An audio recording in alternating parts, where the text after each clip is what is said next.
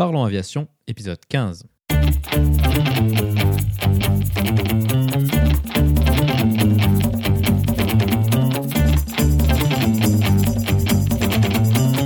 Parlons Aviation, le podcast où on parle de tout ce qui vole.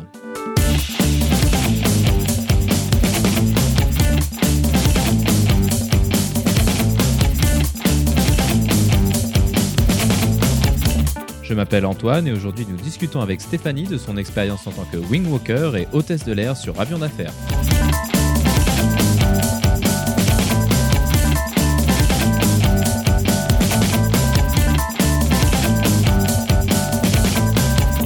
Nous parlerons aussi des actualités avec mon compte-rendu du salon de l'aviation d'affaires européenne eBase.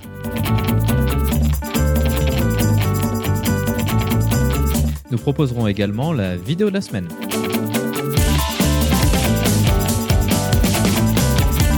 Bienvenue à bord, j'espère que vous êtes confortablement installés. Parlons Aviation épisode 15 et prêt au départ.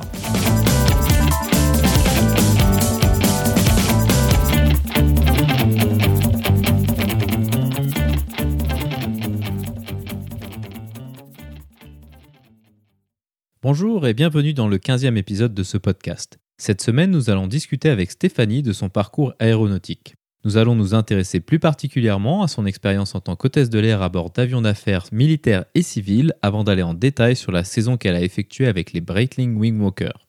Le wingwalking est un type de démonstration aérienne créé lors des premiers meetings aériens dans les années 20 qui consiste à mettre une personne debout sur l'aile d'un avion. Pendant ces démonstrations, la personne peut effectuer plusieurs pauses et évolutions pendant que l'avion effectue lui aussi des évolutions acrobatiques. Comme d'habitude, vous trouverez des informations supplémentaires sur les sujets évoqués pendant l'épisode dans la description. Vous la retrouverez à l'adresse www.parlonsaviation.com/15. Mais avant de discuter avec Stéphanie, passons maintenant aux actualités.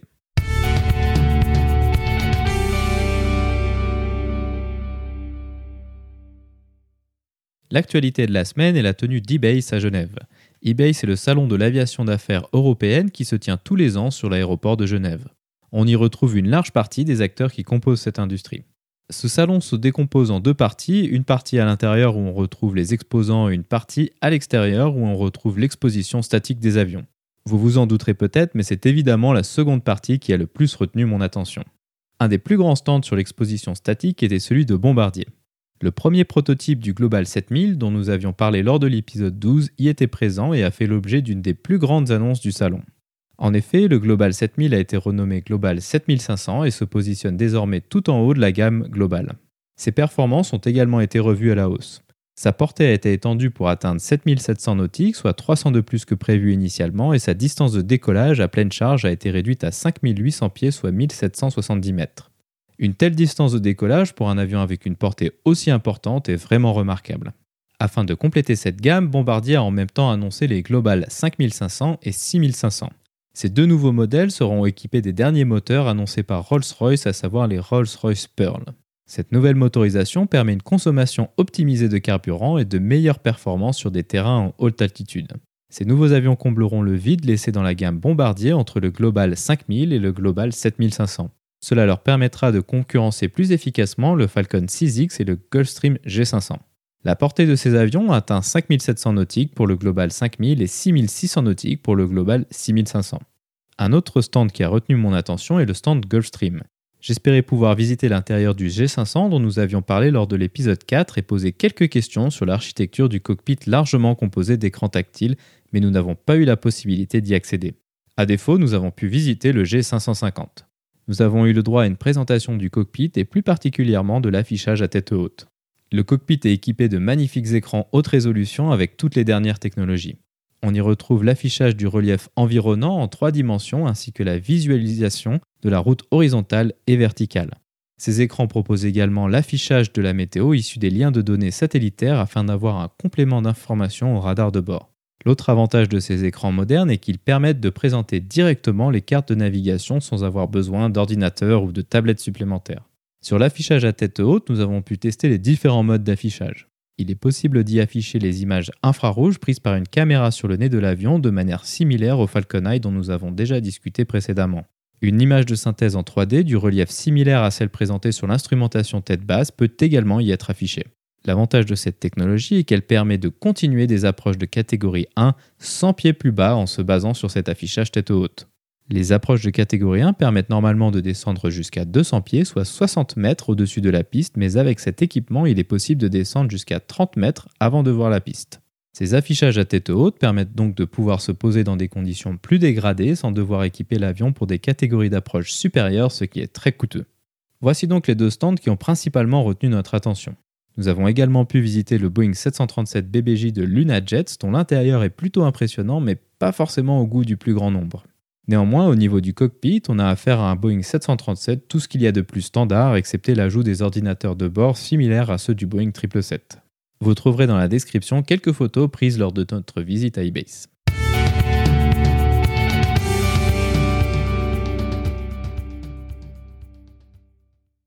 Bonjour Stéphanie et bienvenue sur Parlons Aviation. Bonjour Antoine, merci. Peux-tu nous présenter ton parcours aéronautique? Alors j'ai un parcours euh, de pur passionné. En fait, j'ai découvert euh, moi l'aviation euh, par hasard en 2006. J'étais en vacances avec mes parents en Corse et, en fait ils nous ont offert un, un baptême de l'air à ma soeur et à moi dans un, dans un DR400. Donc on a fait le tour de la Corse, donc vue du ciel. Et ça a été tellement magique que ça a été une, voilà, une véritable révélation pour moi. Et puis à partir de là, j'ai commencé à vraiment m'y intéresser. Et puis et j'ai découvert quelques mois plus tard par un sergent-chef lors d'une journée métier formation le métier d'agent sécurité cabine. C'est les hôtesses de l'air à l'armée. Et pareil, là, je me suis dit, c'est pour moi. Donc, euh, donc j'ai postulé. J'ai euh, la première fois, j'ai euh, j'ai échoué à l'entretien final puisque j'étais trop jeune et c'était pour être toute seule dans un avion. Donc, ils m'ont demandé de, retenter plus tard.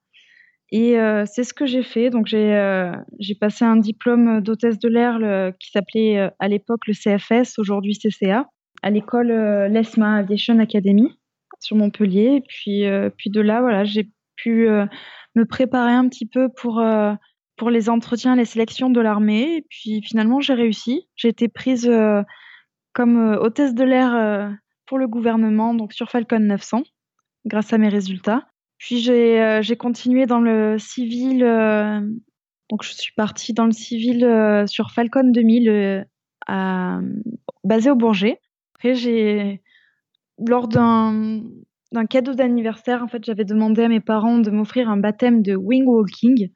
Donc c'est euh, d'après le barnstorming, les, euh, les, filles qui marchaient sur des ailes d'avion à l'époque.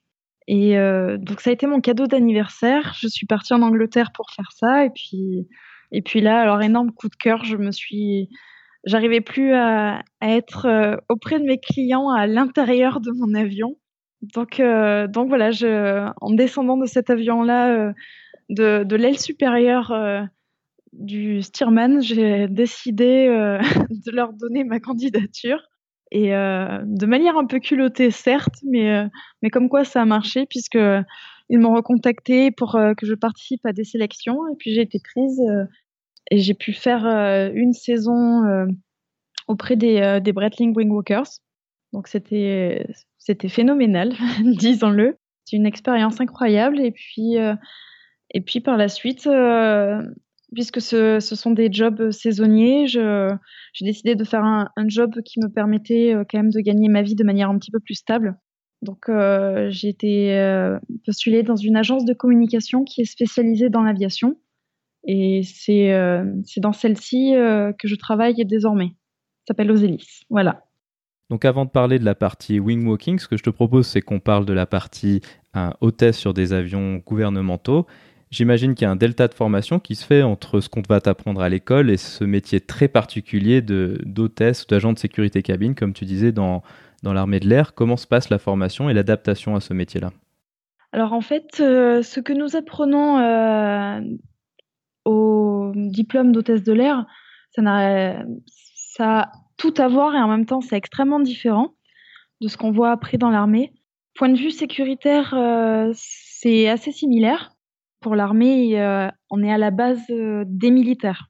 Donc on est avant tout militaire. Donc la formation, concrètement, c'est pendant, pendant deux mois. On part se faire former, faire ses classes à Sainte, à l'école technique donc de, de l'armée de l'air. Et donc euh, là, c'est pendant deux mois, on apprend vraiment à être que militaire, rien à voir avec euh, les avions ou autres. On est tous mélangés euh, au niveau juste le grade pareil aviateur. Et là, voilà, on apprend tout ce qui est la réglementation militaire, les, ordres, comment se présenter, comment porter l'uniforme, comment même tirer ses chaussures. faire son lit au carré, faire les parcours du combattant, faire des 10 km euh, avec euh, Rangers euh, et casque lourd, comment tirer au FAMAS, donc le fusil d'assaut qui, a, changé depuis. Et puis, voilà, même tirer des grenades, on est vraiment militaire. Donc, l'art du camouflage, on n'a plus de secret. et, et, par contre, une fois fini, on, on incorpore notre, notre base d'affectation. Donc, pour moi, c'était Villa Couplée en région parisienne. Euh, et, donc, on est euh, affecté à notre unité, qui à l'époque, ça s'appelait euh, l'ETEC 0065. Depuis, c'est le T060. Et, et, comment dire En fait, on a juste là, on, a le temps de, s'intégrer un petit peu à, notre unité. Et puis, on part dans la foulée se faire former au diplôme plus spécifique à la spécialité agent sécurité cabine. Là, c'était à Creil, à l'Estérel. Donc euh, là, on, apprend, euh, voilà, un petit peu comme euh, ce qu'on apprend dans le civil. Donc les données sur la météorologie, sur la sécurité, le secourisme, l'anglais aéronautique aussi. Et en fait, voilà, on apprend tout ça là pendant un mois tous les jours. Et puis on a des voilà des examens pour pour montrer qu'on a bien le, niveau. C'est juste la partie sécurité qui est qui est un peu plus euh, abouti, on va dire, que dans le civil, qui est déjà très abouti euh, de, de, ce qu'on apprend dans le civil. C'est juste que là, on apprend euh, voilà, les, techniques pour maîtriser quelqu'un, un passager turbulent. on peut le, pour le maîtriser, par exemple, au sol, ce qui paraît un petit peu hors norme, mais il peut arriver d'avoir des, passagers vraiment turbulents, voire dangereux, voire très violents. Donc, donc voilà, on est vraiment euh, formé euh, là-dedans, puisque euh, là, c'est la même formation pour ceux qui sont à l'escadron de l'Estérel, eux qui sont sur le transport militaire, donc sur A310 et A340, les Airbus. Ils ont plus d'endroits où aller dans le monde, mais de manière, on va dire, décidée à, l'avance, alors que nous, à l'ETEC, on fait vraiment en fonction du gouvernement. Donc, euh, donc voilà, on, est, on apprend euh, là-dessus. Et, euh, et puis moi, j'ai mes résultats m'ont permis d'atteindre mon, rêve. Mon rêve ultime a été d'être sur le Falcon 900 de la République française. C'est ce que je n'avais de cesse de répéter au lycée. Je serais hôtesse de l'air présidentielle sur Falcon 900. Et donc, j'ai pu, avec mes résultats, le faire. Donc, c'était une belle expérience. Euh, et, donc voilà, et sur Falcon 900, là par contre, après, on a une autre formation qui suit sur euh, vraiment euh, le protocole gouvernemental, puisque là, voilà, nous avons affaire à des hommes d'État donc, et les invités de la République. Donc dans ces cas-là, nous ne pouvons pas nous adresser à, à un tel et un tel de la même façon qu'à un autre. Euh, il faut, voilà, il faut respecter tout ça. Et puis, comme dans les Falcons, nous sommes tout seuls à bord de l'avion, euh, dans ces cas-là, il faut, il faut vraiment apprendre à être très autonome au niveau de, des commandes, euh, des, des menus pour, pour nos clients, on va dire, à bord, pour les ministres qui sont à bord, parce que les 900 font, c'est ministériel, ce n'est pas présidentiel. Et donc euh, voilà, il y a tout, tout ce côté-là protocolaire à apprendre. De plus, et d'extrêmement intéressant dans, dans l'armée, c'est que nous apprenons euh, la, technique aussi au niveau de l'avion. C'est les hôtesses qui bâchons et débâchons le, le Falcon. Donc en fait, chaque réacteur, euh, le Falcon a quand même trois réacteurs. Et donc il faut monter sur l'aile. J'étais visiblement prédestinée. et donc il faut monter sur l'aile pour pouvoir arriver à bâcher le, pour protéger le réacteur numéro 2 qui est le, plus, le plus au-dessus. D'accord, exactement. Donc pour donner un peu de contexte, donc la plupart des Falcons c'est des tri-réacteurs, donc en fait bah, il y en a un de chaque côté puis un au-dessus. Du coup effectivement c'est relativement haut à atteindre. J'imagine qu'il faut un peu escalader en fait, c'est ça?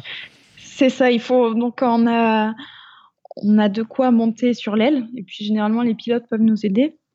Et de là euh, voilà il faut juste faire très attention euh, au fuselage de l'avion et on a une perche en fait pour euh, pour pouvoir atteindre le, le réacteur numéro 2. Et c'est pas évident puisque c'est, on est un petit peu, c'est une longue perche, on est assez loin du réacteur et comme euh, comme bah, je ne suis pas non plus la plus grande du monde, du coup c'était c'est lourd puisque c'est en c'est vraiment en bout de perche. Donc donc voilà, mais c'est très intéressant à, à, apprendre et puis c'est surtout des choses qu'on ne fait pas forcément dans le civil. Donc donc c'est un petit peu unique. Donc le Falcon 900, c'est un avion qui est capable de faire des vols relativement longs.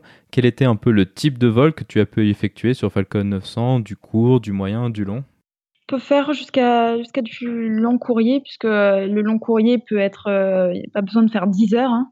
Euh, déjà 7 heures, c'est du long courrier. Donc euh, on peut faire effectivement de couvrir pas mal de régions dans le monde.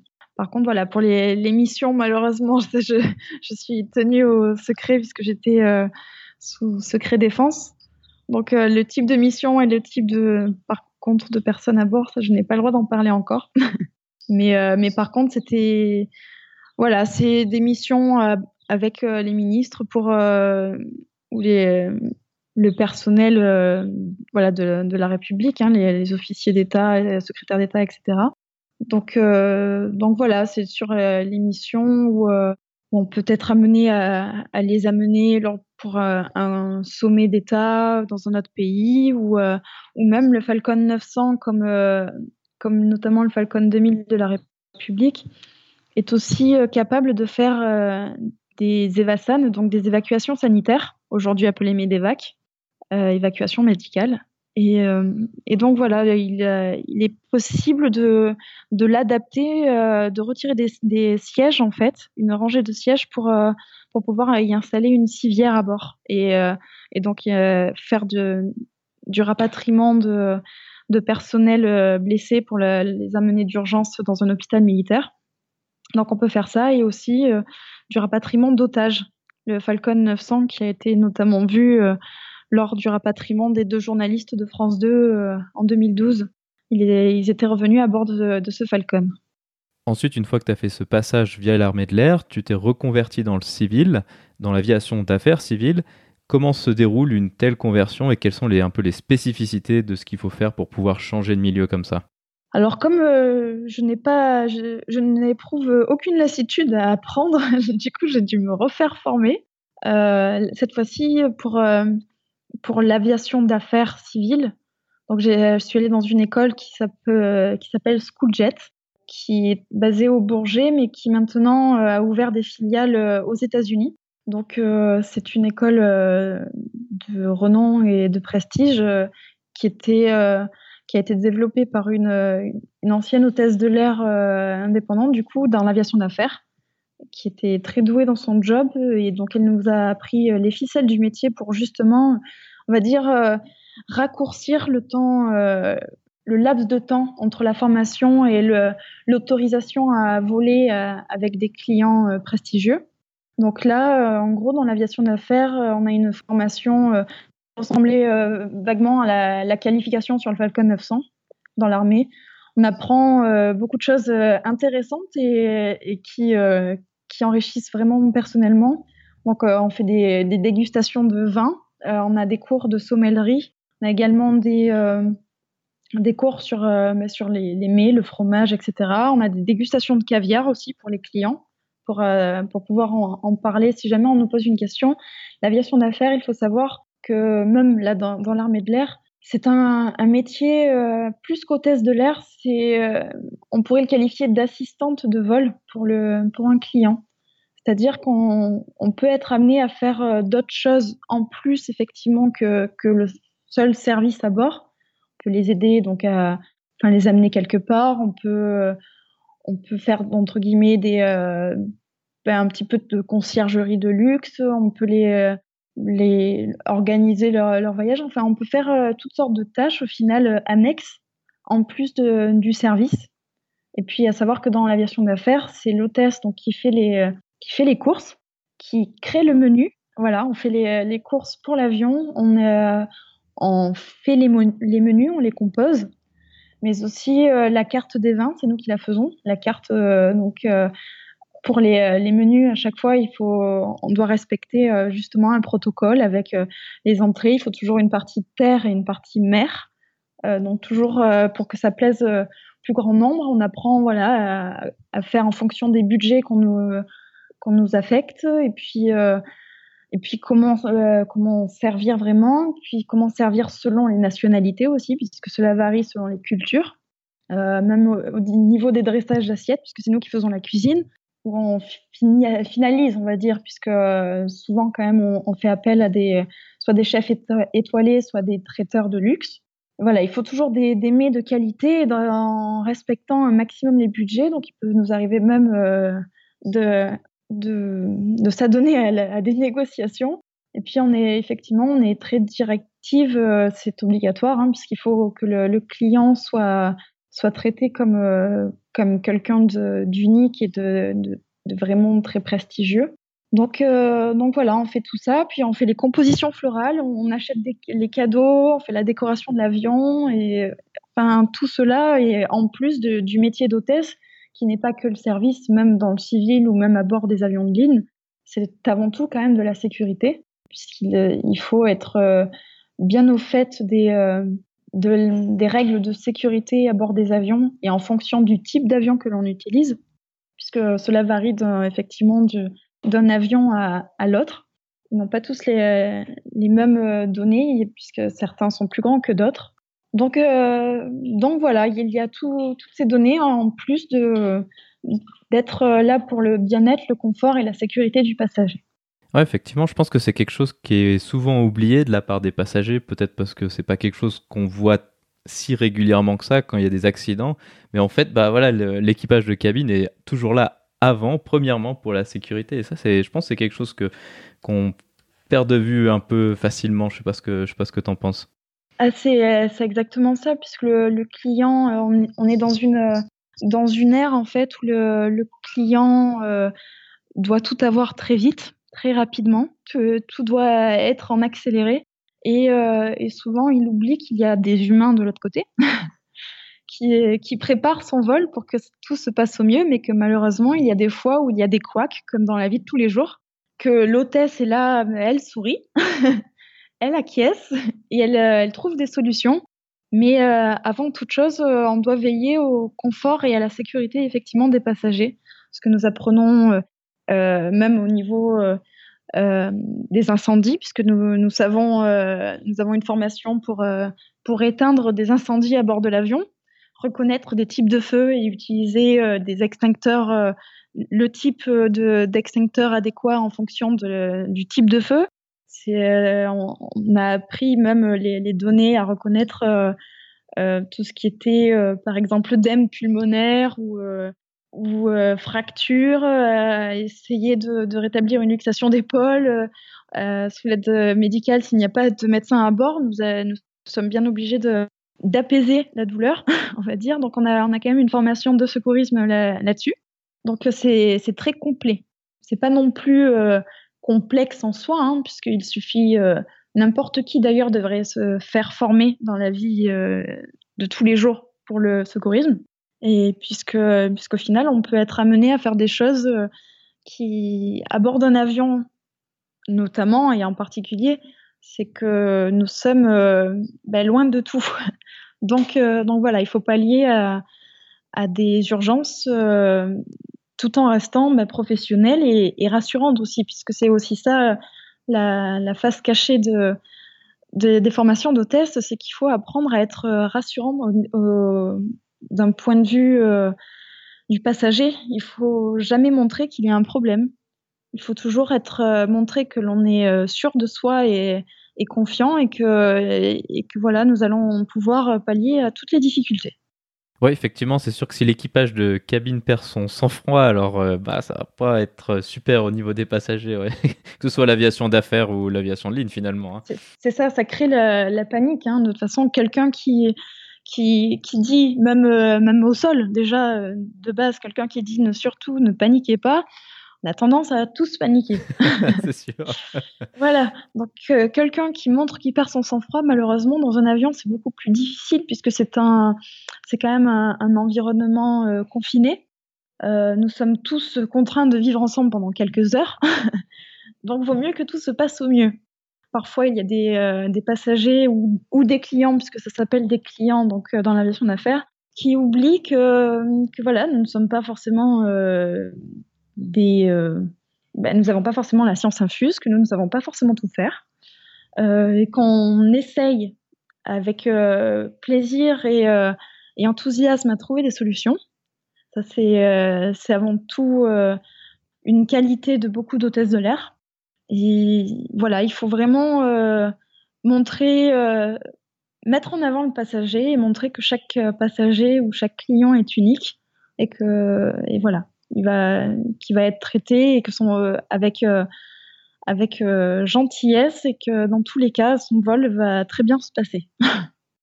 Donc maintenant, passons à la partie wing walking. Donc tu nous as un peu décrit comment tu es amené, tu as été amené à être intéressé à cet aspect de l'aviation. Comment se déroulent les sélections pour un rôle exceptionnel comme ça?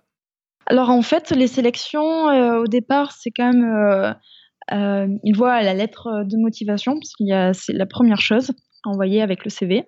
Et euh, de là, alors moi, c'était particulier puisque je, suis la seule française à l'avoir fait dans leur équipe. Il y avait eu deux françaises euh, à l'époque qui avaient été wing walker, mais, mais pas du tout dans, une équipe. Donc là, c'était la première fois qu'il y avait une étrangère au sein de leur équipe. Donc c'était un peu particulier à gérer. Donc, euh, en fait, il faut simplement se rendre en Angleterre. Euh, une fois que la lettre de motivation est, euh, est, validée de leur côté, ils font une présélection comme cela pour, pour éviter non plus d'avoir trop de, d'entretiens en face à face, puisque ça prend du temps quand même. Et, le temps que l'on prend pour faire des entretiens, c'est du temps que l'on passe à ne pas s'entraîner. Donc, donc voilà. Donc la première étape, ça a été pour moi un entretien en Angleterre euh, où euh, j'étais avec le, patron et, euh, et la leader des, des Wingwalkers. Là, il nous pose toutes sortes de questions pour effectivement pour savoir si si on est vraiment motivé, ce qui nous attire là-dedans, si l'on pense que qu'on a les qualités requises. Puis, il nous pose des questions sur, sur notre CV aussi, sur notre parcours, pour savoir si ça si voilà, si ça peut aller de, pair avec cette, activité-là. Après, euh, je suis rentrée chez moi, j'ai attendu quelques jours et euh, j'ai été convoquée euh, pour les, essais en vol, donc enfin l'audition en vol plutôt. Et, là, donc on a été cinq à être retenus pour faire le, vol, mais moi, il m'avait déjà vu voler puisque c'était comme ça que j'avais découvert vraiment, et enfin que j'avais su que je voulais faire ça, ne serait-ce qu'un temps. Donc j'ai donc il savait que que voilà, je, je n'avais pas peur. Il faut savoir qu'il y a des wingwalkers qui n'ont jamais volé, qui n'ont jamais vu un avion. ça, ça doit être quelque chose de commencer par voler sur un avion en volant sur l'aile au final. Ça doit être vraiment incroyable. c'est ça. Donc, euh, donc c'est vrai qu'en Angleterre, c'est quand même un peu plus euh, courant qu'en France, quand même, le wingwalking. Euh, il me semble qu'il y a deux, deux endroits où il est possible de le faire. Et là, c'était avec euh, euh, la filiale Aero Superbatics. Et donc oui, effectivement, il y avait, il y avait des filles qui, qui voulaient juste changer un petit peu leur, de leur routine quotidienne, mais qui, qui n'avaient aucune fibre aéronautique, ce qui n'était pas mon cas. Donc effectivement, ils savaient que forcément, je présentais bien sur l'aile, puisque c'est avant tout ça c'est, il faut savoir que c'est un métier quand même qui est très, euh, très basé au niveau quand même de l'apparence, euh, puisque nous avons toutes le, à peu près le même gabarit. Il faut pas être trop grande, pas être trop petite non plus. Il faut pas être euh, trop maigre, mais il faut pas être trop en chair non plus. Donc on a tout à peu près le, le même physique et c'est parce que comme nous volons en patrouille, enfin, elle, continue sans moi. Mais voilà, donc il s'agit de patrouilles de minimum deux avions jusqu'à quatre avions. Et là, donc, il faut que, au final, du sol, le public voit la, même chose. Donc, donc il faut que, nous soyons avec les, mêmes combinaisons en lycra chacune. Et voilà, on nous, nous apprend qu'il faut vraiment sourire en permanence, hein, que, que dans ce métier-là, c'est comme un petit peu au niveau des, des hôtesses, c'est pour ça aussi qu'ils étaient rassurés. Il faut cacher si jamais on a des problèmes au niveau du public, le public, ça ne le regarde pas. Donc les problèmes personnels doivent rester au sol et doivent rester pour le, le domaine, la sphère privée. Et, euh, et, donc, pour le public, euh, il nous faut sourire et puis il nous faut être toujours agréable, euh, euh enthousiaste à l'idée de faire des selfies, des photos, signer des autographes, répondre aux interviews. Il y a, il y a tout, cet aspect-là qui, émane de ce métier, en fait, et qui, qui fait partie du métier. Il faut, le garder en tête. On ne fait pas forcément ce qu'on veut. À cette époque-là, le, sponsor était quand même un sponsor énorme puisqu'il s'agissait de Breitling jusqu'à l'année dernière. Donc le, sponsoring, euh, là pareil, il y a il y a un langage Breitling à adopter, euh, des poses sur les photos Breitling. Donc euh, il y a la marque Breitling, euh, même au niveau des, partages de photos sur les réseaux, etc. Il faut mentionner Breitling, il faut mettre des hashtags Breitling. Il faut vivre et respirer Breitling et tout porter Breitling. Et euh, voilà, il faut, y a tout cela, euh, pouvoir euh, penser au moment de la, de la pose des photos, toujours mettre le bras d'une certaine façon, de sorte que la, montre ressorte au mieux, pour qu'on voit bien la marque. Donc, donc voilà, il y a tous ces codes autour du métier qui sont, qui sont, on va dire, l'envers un petit peu du décor. Mais, euh, mais voilà, au niveau du métier, les sélections, vraiment pour revenir au sujet, les sélections, euh, ils voulaient vraiment voir que qu'on était à l'aise déjà, puisqu'il faut pas montrer qu'on a peur ou quoi que ce soit. Donc, euh, donc voilà, c'est euh, vraiment montrer de l'engouement, de l'enthousiasme et, euh, montrer qu'on s'amuse. Et, euh, et c'est tout cela en fait qui est, qui est un peu la marque de fabrique de, de cette équipe, c'est qu'il faut il faut montrer que quoi qu'il arrive, c'est que du fun et le public va du coup être touché positivement. Donc moi, ma question suivante, c'est que il y a forcément une formation pour apprendre à faire tout ça. J'imagine qu'on ne va pas directement dans l'avion pour faire la démonstration, la chorégraphie, je ne sais pas comment vous appelez ça exactement, mais du coup, comment on apprend à faire quelque chose comme ça d'aussi exceptionnel? Parce que ben, faut savoir que c'est des avions qui sont des avions de voltige et des fois, ben, ça passe en vol d'eau, des, des, tonneaux, ce genre de choses. Comment ça s'apprend? Alors euh, là, on a déjà, on a un, comment s'appelle un guide du wing walker pour savoir tout ce que l'on doit faire. Et puis, euh, au niveau des, euh, des poses, des, euh, des figures, on a, on a le descriptif dans justement ce guide-là. Puis, on, on, nous encourage à regarder beaucoup de vidéos qu'il y a sur YouTube pour voir un petit peu comment ça se passe, pour voir un petit peu la position des mains, etc. Le, problème est qu'il est, est quand même euh, impossible, euh, quasiment impossible plutôt, de s'entraîner autrement qu'en volant. Donc, euh, puisqu'on ne peut pas simuler les facteurs de charge. Au sol, déjà, en, priorité, on apprend à, s'attacher et se détacher le plus rapidement possible. Donc, euh, on reste au sol dans le cockpit, on met notre harnais, puis on, on, le rattache à l'intérieur du cockpit, puisque justement, comme comme tu disais, euh, l'avion, euh, il lui arrive de passer en vol d'eau. Donc là, il faut surtout pas que le harnais se, se décroche euh, à l'intérieur du cockpit et gêne le pilote qui est derrière, parce qu'il s'agit donc d'un avion biplan des, des années 40. Et donc le pilote est derrière le, la wing walker. Donc il y a, il y a deux, petits postes comme ça. Et donc les, le harnais, il a il a été bricolé un système à l'intérieur de l'avion, en fait, euh, rattaché à la structure pour qu'au final, on puisse, euh, on puisse attacher le harnais. Alors ça, c'est la première chose, vraiment s'attacher, se détacher rapidement. La deuxième étape, c'est euh, apprendre à faire cela en mémorisant et en refaisant la gestuelle pour monter sur l'aile. Donc on est au sol. Et donc, euh, en un temps très rapide, nous devons nous détacher, raccrocher le, harnais se mettre accroupi, monter euh, du coup sur l'aile, se hisser sur l'aile, puisque là par contre il faut vraiment se hisser à notre force. Donc il y a un entraînement aussi, il faut, faut, quand même avoir une bonne condition physique, puisque nous avons certes les facteurs de charge, mais surtout le vent relatif qui nous pousse en arrière, qui nous, qui éjecte un petit peu. Donc nous devons toujours avoir en minima une main qui nous relie à l'avion au moment de passer sur l'aile. Il faut savoir également que le public ne le voit pas spécialement du sol, ce qui est fait aussi exprès, mais sous notre combinaison Lycra, il y a euh, un harnais et avec un, câble, une ligne de vide d'environ 5 euh, mètres et avec de part et d'autre, euh, alors il y a un mousqueton qui est, rattaché au harnais et qui dépasse donc de, notre combinaison. Il y a une, petite une petite poche ouverte exprès pour pouvoir le laisser passer, pour que, pour que rien ne soit visible lorsqu'on enlève le harnais. Et donc le mousqueton, c'est un mousqueton comme d'escalade qui est vissé.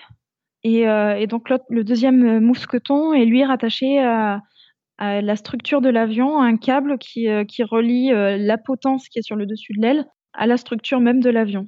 Et, et, donc elle est vissée. Et puis lorsque nous la vissons, il y a toujours le pilote notre pilote, puisque euh, chaque avion a son, pilote et sa wing walker. Et lui doit revérifier derrière. On doit lui montrer que c'est bien euh, locked, enfin verrouillé, pour qu'on puisse décoller. il faut qu'il le voit avant même de monter dans l'avion. Donc ça c'est vraiment la, chose aussi euh, qui est quand même primordiale. Il faut savoir que le wing walking, en tout cas cette équipe là, la sécurité est primordiale. Donc, euh, donc vraiment, voilà, tout, tout, ce qui est fait pour notre sécurité est mis euh, en, avant. Quoi qu'il arrive, on est toujours relié à l'avion. Et puis lorsque donc nous nous détachons pour sortir du cockpit, pour monter sur l'aile, on est toujours en minima rattaché par cette, cette ligne de, de vie.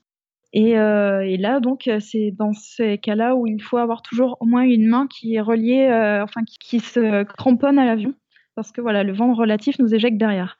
Euh, et, donc on apprend voilà, à monter euh, le plus rapidement possible donc sur l'aile et s'attacher avec l'autre harnais 5 points qui est sur la potence euh, sur l'aile supérieure pour s'attacher le plus rapidement puisque là aussi vu qu'il y a le vent relatif le harnais il a tendance à se décrocher si jamais on fait on n'est pas assez rapide donc il faut et surtout que du coup il faut tirer fort puisque le, du coup dans ces cas-là le harnais beaucoup plus lourd que ce qu'il pèse au sol donc, euh, donc voilà, il faut s'attacher très vite. Et donc ça, c'est la deuxième étape. Et puis après, l'étape suivante, euh, c'est euh, une fois qu'on maîtrise cela, on apprend à faire les figures au sol. donc il y a une figure où on est parallèle à l'aile de l'avion. Il y a une figure où on est la tête en bas, ou les autres figures où on doit lever la, la, jambe. Donc là, effectivement, il faut avoir un petit peu de souplesse. Et donc, toutes ces figures-là, nous les apprenons d'abord au sol. Et puis ensuite, euh, arrive le premier vol, au bout de quelques jours.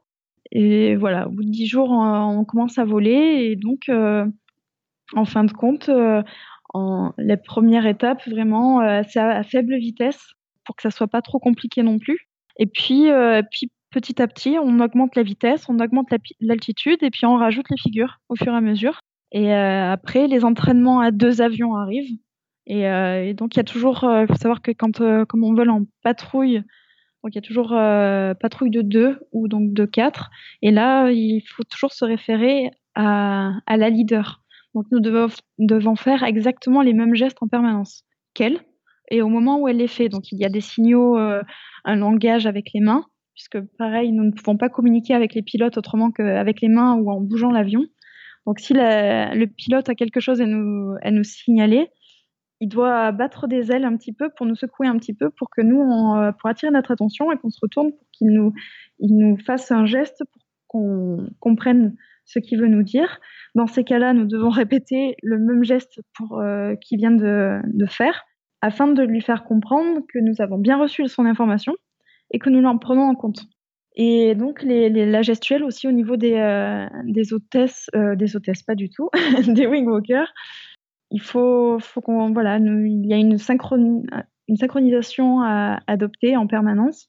Si jamais elle se trompe, ben, nous devons nous tromper pareil qu'elle pour montrer euh, au final que oui, ben, la figure, euh, on, a entendu, c'est on va faire, même si c'est pas celle qui était prévue dans le programme, ben, le, public ne doit rien savoir. Donc, vu qu'on annonce toutes les figures avec la main avant de, faire la figure, de la bouger, de, faire l'action, voilà, le public ne peut pas savoir si cette figure-là n'était pas au programme ou n'était pas dans cet ordre-là. L'autre, euh, l'avion qui suit, va faire exactement la même chose. J'imagine que la première fois que tu fais une de ces figures que tu décrivais où tes pieds sont pas posés sur l'aile, alors bon certes à cette vitesse-là ça change pas grand-chose, mais la tête en l'air ça doit être vraiment quelque chose, la tête en bas plutôt ça doit être vraiment quelque chose d'incroyable je pense. C'est incroyable en fait il y a des sensations euh, pour vous dire alors il y a des figures que que, je préfère par rapport à d'autres. Euh, enfin que j'ai préféré, hein, puisque ça c'est ce que je faisais avant. Mais euh, mais voilà, il y a déjà la, plus grosse source d'adrénaline euh, et c'est assez une chose assez exceptionnelle, c'est quand on doit se détacher de l'aile, enfin du cockpit pour aller sur l'aile ou se détacher de l'aile pour retourner dans le cockpit. Là, c'est assez exceptionnel et on voit que que c'est au-delà de la condition physique, euh, de la bonne condition physique, c'est de l'adrénaline qui nous aide vraiment, qui, nous justement nous donne des ailes. Et puis, euh, puis après, voilà, il y a des figures, la, tête en bas, par exemple, euh, effectivement, c'est assez exceptionnel. Il faut savoir que moi, en tout cas, mon ressenti, c'est que j'oubliais qu'il y avait un avion. Donc, donc, on a vraiment la sensation de voler de ses propres ailes, de voler tout seul dans les airs donc c'est assez magique. Et puis voilà, la tête en bas. Alors il y a des figures, euh, euh, il y a certains commentateurs qui malheureusement, euh, quand on les entendait après coup, on avait un petit peu envie de leur de leur taper sur les doigts en disant tu veux que je t'envoie sur l'aile pour savoir si c'est facile? Hein? Parce que voilà je me souviens d'une fois où on est une figure où on est parallèle à, donc à l'aile. Et donc là, on est, on, repose que sur les abdos. donc c'est vraiment le, faut avoir un gainage pour que vraiment avoir le côté parallèle. Il faut pas que les jambes soient plus haut, plus plus basses que le reste du corps. Il faut qu'on soit aligné. Donc là, c'est purement le gainage. Et à savoir que du coup, il y a, y a cela, donc une main qui nous retient à, la structure de, l'avion parce que c'est, quand même euh, euh, voilà compliqué de tenir dans cette position. Donc elle, elle nous permet de nous ajuster et, conserver cette position sans basculer. Et puis, euh, il y a l'autre bras qui, qui, dans ces cas-là, fait euh, le geste, euh, un grand geste, comme si on disait bonjour à quelqu'un, mais avec un, bras tendu. Donc déjà, quand on le fait au sol, au bout d'un moment, ça fatigue. ben, il faut savoir qu'on peut faire ça jusqu'à jusqu'à 5G, donc 5 fois notre poids. Donc l'épaule est très douloureuse dans ces cas-là, puisque ça dure 17 minutes le, programme. Donc 17 minutes, euh, c'est court, mais c'est très long. moi, moi 5G, 5G, ça m'impressionne vraiment. Je pensais pas que. Ouais, je sais pas, déjà être assis et prendre 5G, c'est quand même quelque chose qui n'est pas particulièrement plaisant. On sait que nos fonctions bah, de nos bras, nos mains, c'est pénible. Mais alors 5G en étant debout sur l'aile, moi je trouve ça vraiment incroyable. alors il faut, faut savoir effectivement comprendre. Euh, alors c'est pas toutes les figures. Hein. Généralement, on est à, en moyenne, on est à 2G positif. Mais, euh, mais par contre, pour certaines figures, euh, c'est notamment la figure du looping. Donc là, on, plonge et on fait euh, un looping. donc on se retrouve la tête en bas, mais on suit l'avion, hein, forcément. Et là, donc on pèse jusqu'à 5 fois notre poids. Et l'avion va, dans ces cas-là, jusqu'à 250 km/h. et, après, il y a d'autres figures où on prend 2G négatif. Alors celui-là, c'est un peu plus douloureux. Mais voilà, c'est sinon en moyenne c'est 2G positif. Et c'est vrai que c'est euh, c'est pas évident parce qu'il faut sourire euh, toute la durée du programme. Donc les courbatures aux joues, je me souviens avoir eu de grosses courbatures aux joues. Moi, je trouve que c'est, je trouve c'est vraiment, je trouve c'est vraiment génial. Ça doit vraiment être une sensation euh, exceptionnelle. Bon, je pense pas que moi, il m'embaucherait pour faire quelque chose comme ça, mais c'est quelque chose qui m'intéresserait d'essayer quand même, euh, juste pour l'adrénaline, quoi. Ben, honnêtement, euh, enfin, voilà, certes, je ne fais plus partie de l'équipe, mais je, j'encourage tout le monde à essayer, puisque moi, c'est comme ça que j'ai découvert. Alors, les hommes ne peuvent pas être embauchés, par contre, puisque là, c'est par rapport au côté glamour des années 30. Euh, donc, euh, il n'y a que des femmes euh, en combinaison moulante, par contre. Mais sinon, tout le monde peut, effectivement, à moins de faire 2 mètres 10, et où, où 160 kilos, tout le monde effectivement peut, peut essayer en tout cas faire un baptême. Alors pas en se déplaçant sur l'aile, ça par contre non. Mais, mais en reste, même en restant sur l'aile, c'est quand même extraordinaire. Ça a l'air vraiment trop cool. c'est magique, il faut, le reconnaître. Ah ouais, c'est incroyable.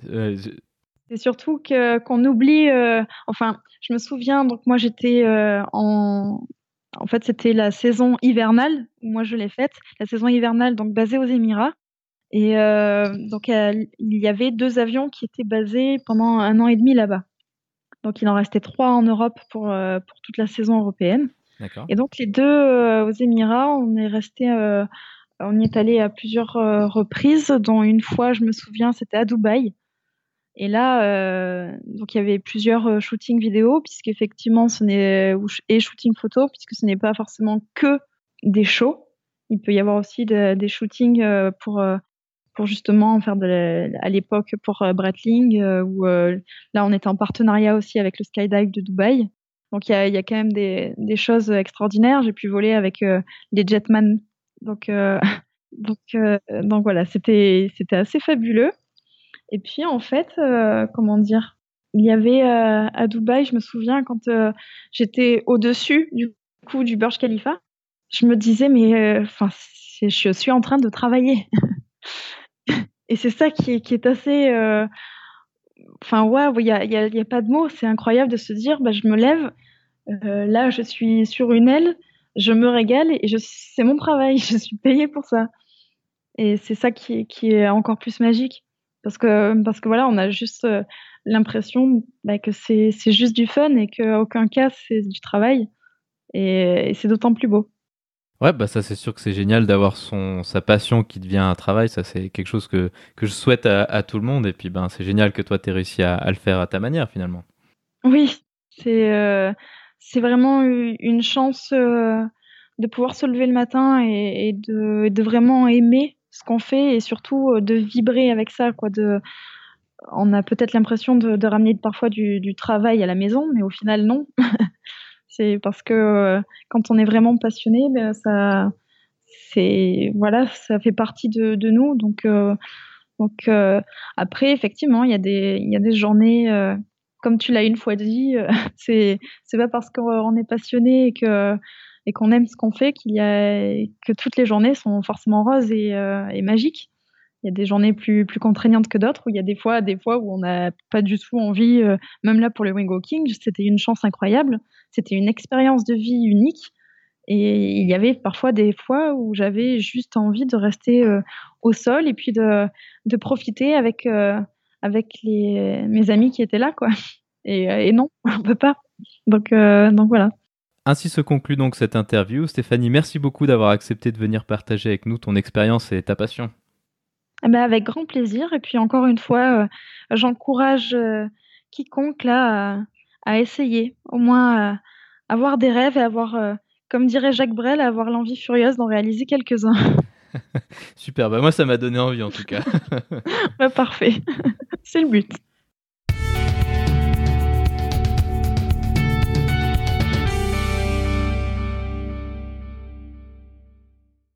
La vidéo de la semaine est une vidéo de démonstration des Breitling Wingwalker à l'occasion d'un championnat de voltige en 2015.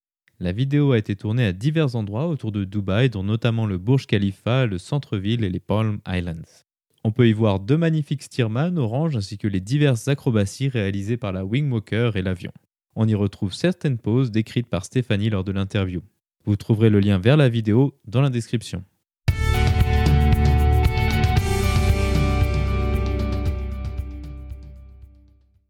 Ainsi se conclut donc le 15e épisode de ce podcast. J'espère qu'il vous a plu et je vous invite à vous abonner sur votre application de podcast favori. Également, n'hésitez pas à laisser un avis 5 étoiles sur iTunes, ce qui permettra à d'autres personnes de découvrir ce podcast. Je tiens à remercier Stéphanie d'avoir accepté de partager avec nous son parcours passionnant. La description de cet épisode est disponible sur notre site web www.parlonsaviation.com/15. Si vous avez des questions, des remarques ou des suggestions, n'hésitez pas à nous contacter sur contact@parlonsaviation.com.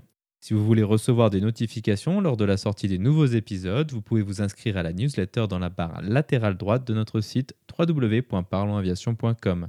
Vous pouvez également nous suivre sur Twitter sur @parlonsaviation et sur Facebook.